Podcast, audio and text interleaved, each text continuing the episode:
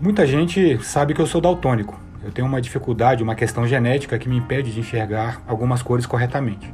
O que pouca gente sabe são as histórias pelas quais eu passei desde o tempo de estudante até a minha época como arquiteto, né, minha, a minha carreira, e como essa condição gerou algumas histórias trágicas, outras engraçadas e a maior parte delas tragicômicas. Uma delas eu vou contar para vocês agora.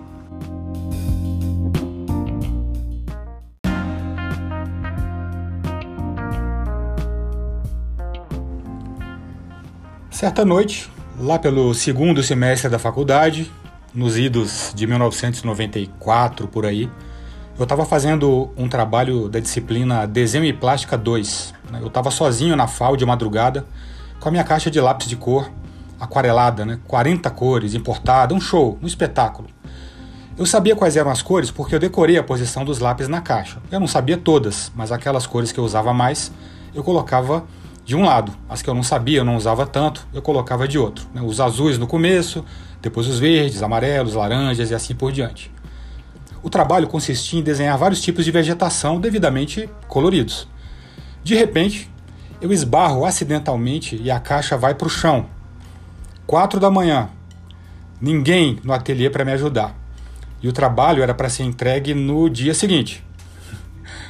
Respirei fundo Juntei os lápis do chão e eu comecei a colorir meu trabalho sem medo de ser feliz, na força do desespero. E tome grama laranja, folha amarela, céu roxo. No dia seguinte, apesar dos apelos né, dos meus caros colegas, temerosos né, pelo trauma que a avaliação da professora pudesse causar neste futuro arquiteto, eu entreguei os desenhos. Dias depois, qual foi a minha surpresa? Nota 9. Segundo a professora, eu coloquei a minha verdade nos desenhos, era a maneira como eu enxergava o mundo. Eu reproduzia as cores conforme eu enxergava. Devia estar uma beleza o trabalho, entre aspas. Mas o resultado foi o início do fim de um medo que poderia permear todo o meu curso.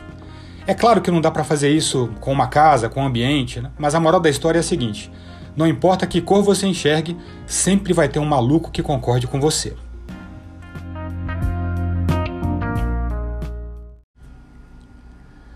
Gostou da história? Achou o podcast legal? Marca como favorito, compartilha, fala para teus amigos. Ajuda o tio aí. Abraço.